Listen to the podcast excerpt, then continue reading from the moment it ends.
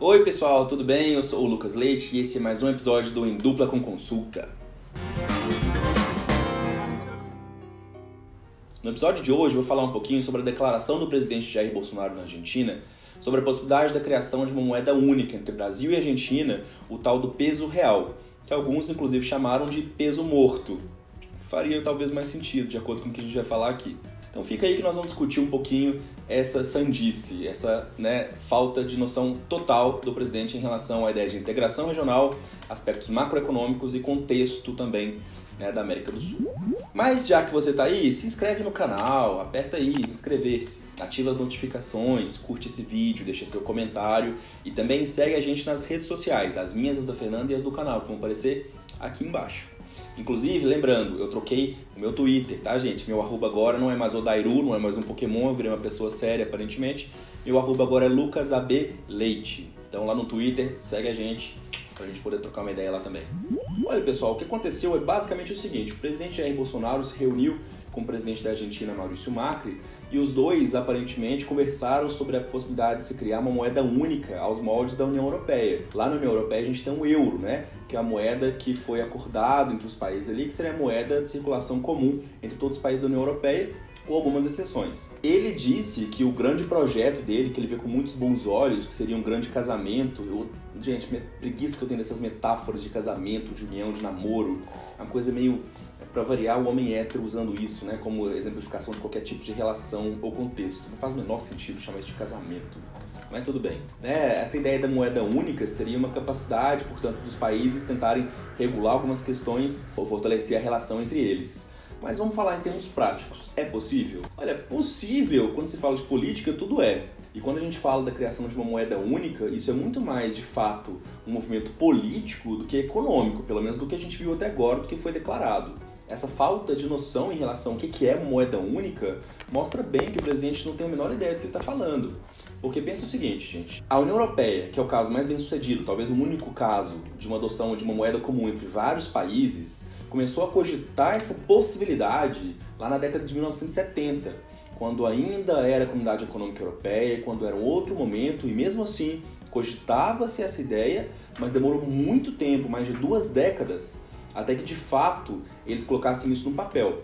Ou seja, depois de 1992, com a assinatura do Tratado de Maastricht, que foi criada de fato a União Europeia, é que se colocou de forma objetiva, de forma legal, no tratado entre esses países, a criação de uma moeda comum que seria chamada depois de euro. Então pronto, né? Acordaram, resolveram, vão criar o euro. O euro está pronto, vamos circular o euro. Não, não é simples assim, pelo contrário, tá, gente? A adoção do euro enquanto moeda física só vai acontecer muito tempo depois, praticamente 10 anos depois. O que acontece, na verdade, é que a partir de 1995 a gente vai ter a circulação de uma moeda de transição, uma moeda virtual, na verdade, parecido até com o que o Brasil fez em relação ao real, naquela adaptação que a gente teve da moeda anterior para o real para essa ideia de uma conversibilidade, ou seja, para poder converter a partir de um parâmetro fixo, para que todo mundo possa ter uma previsão ou planejar melhor como é que vai ser essa troca cambial. Então, vejam bem, é um processo longo, demorado, negociado, político, que exige uma série de acordos, uma harmonização entre todos que são afetados. E mesmo assim, gente, o euro foi muito bom para várias coisas. Ele ajudou na criação de uma identidade comum na Europa, ele ajudou a estabilizar uma série de economias no continente europeu. Ele foi muito importante para a posição da União Europeia enquanto um ator das relações internacionais, um ator que poderia fazer frente aos Estados Unidos em questões financeiras, questões cambiais, a ideia da economia política. O euro vai ser um marco desse processo. Ainda assim, o euro não representa só coisas boas. O euro representou também uma pressão muito maior de países centrais como a Alemanha na economia dos países europeus, sinalizada inclusive pela sede do Banco Central Europeu em Frankfurt, né?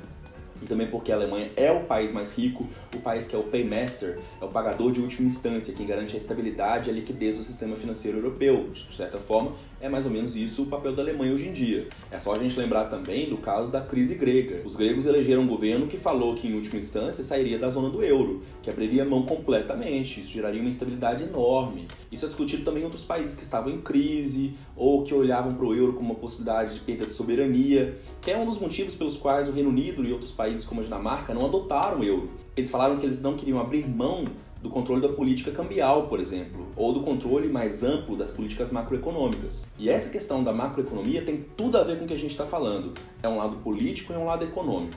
O lado político é você conseguir harmonizar uma série de interesses entre vários países que pensam de forma muito distinta para que eles possam todos sinalizar que eles realmente querem abrir mão de parte da sua soberania em relação às suas economias. Isso por si só já é um problemão. Agora, pensa que para fazer isso a gente tem que criar pelo menos algum tipo de instituição, que a gente fala que é uma instituição supranacional, ou seja, está acima do Estado, está além do Estado, para poder cuidar dessas questões, das questões cambiais, das questões fiscais, assim por diante, monetárias. Aí tem um problemão. Criar uma instituição supranacional que passe por cima dos bancos nacionais e diga de fora como é que ele tem que lidar com essas questões é algo que necessita de uma cooperação muito ampla, muito demorada, muito negociada. Haja visto o caso da União Europeia. Da década de 70 até 1992 de Maastricht, passaram muitos anos. E depois disso, até 2002, para a gente ter uma adoção completa, pelo menos mais integral do euro, são mais 10 anos. Bolsonaro, quando fala que quer criar uma moeda única para dois países da América do Sul, ele não leva em conta todos esses aspectos econômicos, políticos e financeiros.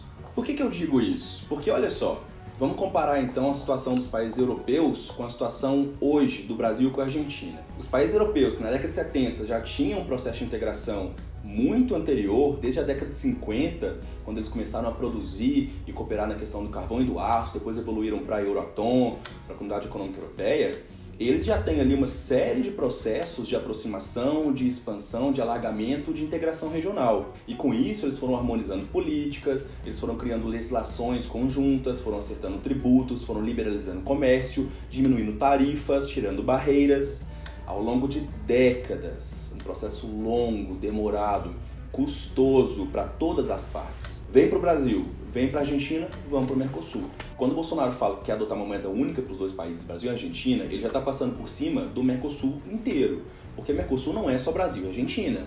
No Mercosul nós ainda temos Uruguai, Paraguai e Venezuela, mesmo que suspensa. Nesse caso, a gente está simplesmente falando que nós poderíamos abrir mão de parte da nossa soberania para privilegiar algo só para os dois países e tchau Mercosul. Só que vem cá, a gente quer fazer um processo de integração cambial nesse nível, com essa dificuldade que necessita de uma harmonização política muito mais ampla, sem o arcabouço de integração regional prévio, ou seja, sem que o Mercosul possa, por exemplo, ser a base desse processo, tem alguma coisa errada aí. Especialmente quando vem de um presidente e de um governo e de pessoas ligadas ao Itamaraty que falam que o Mercosul não importa. Lembram da fala do Paulo Guedes? O Mercosul para mim não é importante, não quero discutir sobre o Mercosul. Ainda na época das eleições, eles querem que o Mercosul tem uma parcela importante do comércio brasileiro. Aparentemente, para esse governo, o Mercosul não importa, não tem relevância, não tem parceiros importantes para o nosso país, o que não é verdade. Empiricamente falando, para as indústrias brasileiras, a exportação de produtos produzidos no Brasil para países do Mercosul é muito significante. Então, nesse sentido, nós temos, portanto, dois países que cooperam bastante, que fazem parte do mesmo bloco econômico, mas um governo que diz que não gosta desse bloco, né? Tem a polêmica da bobajada de tirar o selo do Mercosul dos passaportes brasileiros, por exemplo. Como é que funciona isso? Você quer tirar o logo do Mercosul do passaporte porque isso é uma violação da soberania, mas ter moeda única não é violação da soberania. Não faz o menor sentido esse tipo de colocação.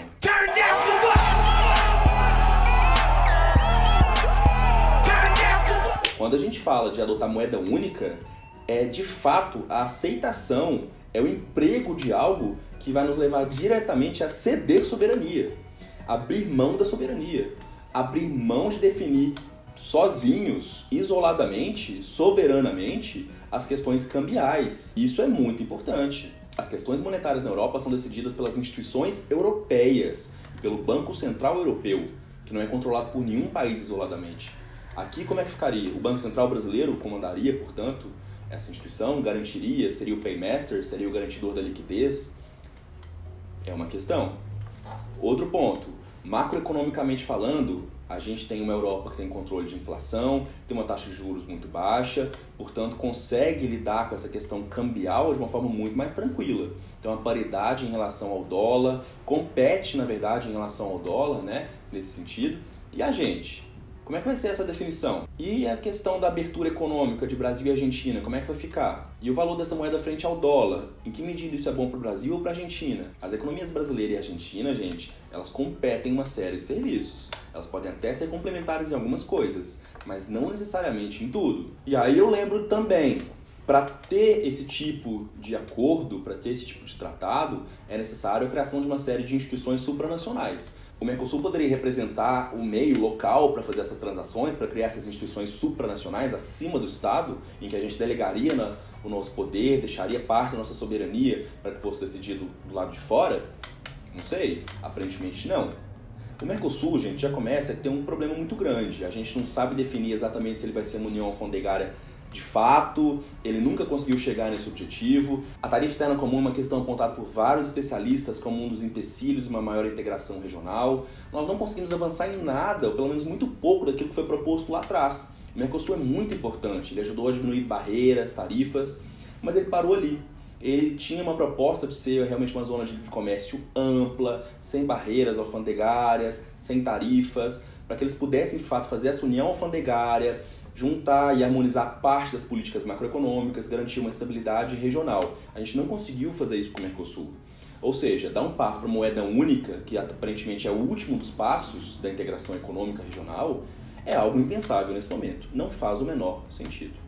E por fim, a questão da estabilidade. A Argentina é um país muito instável economicamente, o Brasil não passa por um bom momento, pelo contrário, a gente quase entrou em recessão técnica no último trimestre, o que significa que nesse momento, pelo menos, nós temos até uma inflação controlada, mas uma queda muito grande de investimentos, a produtividade não é a mesma, na verdade ela está estagnada, ela não consegue avançar. Nós não temos um cenário de longo prazo que mostre a possibilidade de uma mudança né, em termos econômicos, de uma evolução econômica. E a Argentina a mesma coisa. A inflação argentina chegar a 50% ao ano é algo muito elevado. É algo que não se previa, inclusive, no governo Macri. Então, quando a gente percebe que Bolsonaro fala esse tipo de coisa, a gente pode apontar algumas questões. Primeiro, ele realmente não sabe nada de economia, sabe menos ainda de política externa e possivelmente menos ainda de integração regional e dos custos que isso envolve em relação aos países. Segundo, que quando ele fala que quer o presidente Macri sendo reeleito na Argentina, ele está intervindo diretamente numa questão interna. A gente não deveria fazer isso, pelo menos isso não é uma tradição brasileira. Da mesma forma, quando ele faz esse tipo de declaração, ele não leva em conta que isso pode impactar diretamente nas eleições daquele país e também no grau de instabilidade já muito grande aqui no Brasil. Porque a discussão sobre o tema vai ser relevante, as pessoas vão falar sobre esse assunto e, portanto, o que a gente pode apontar é que isso é, na verdade, mais uma cortina de fumaça.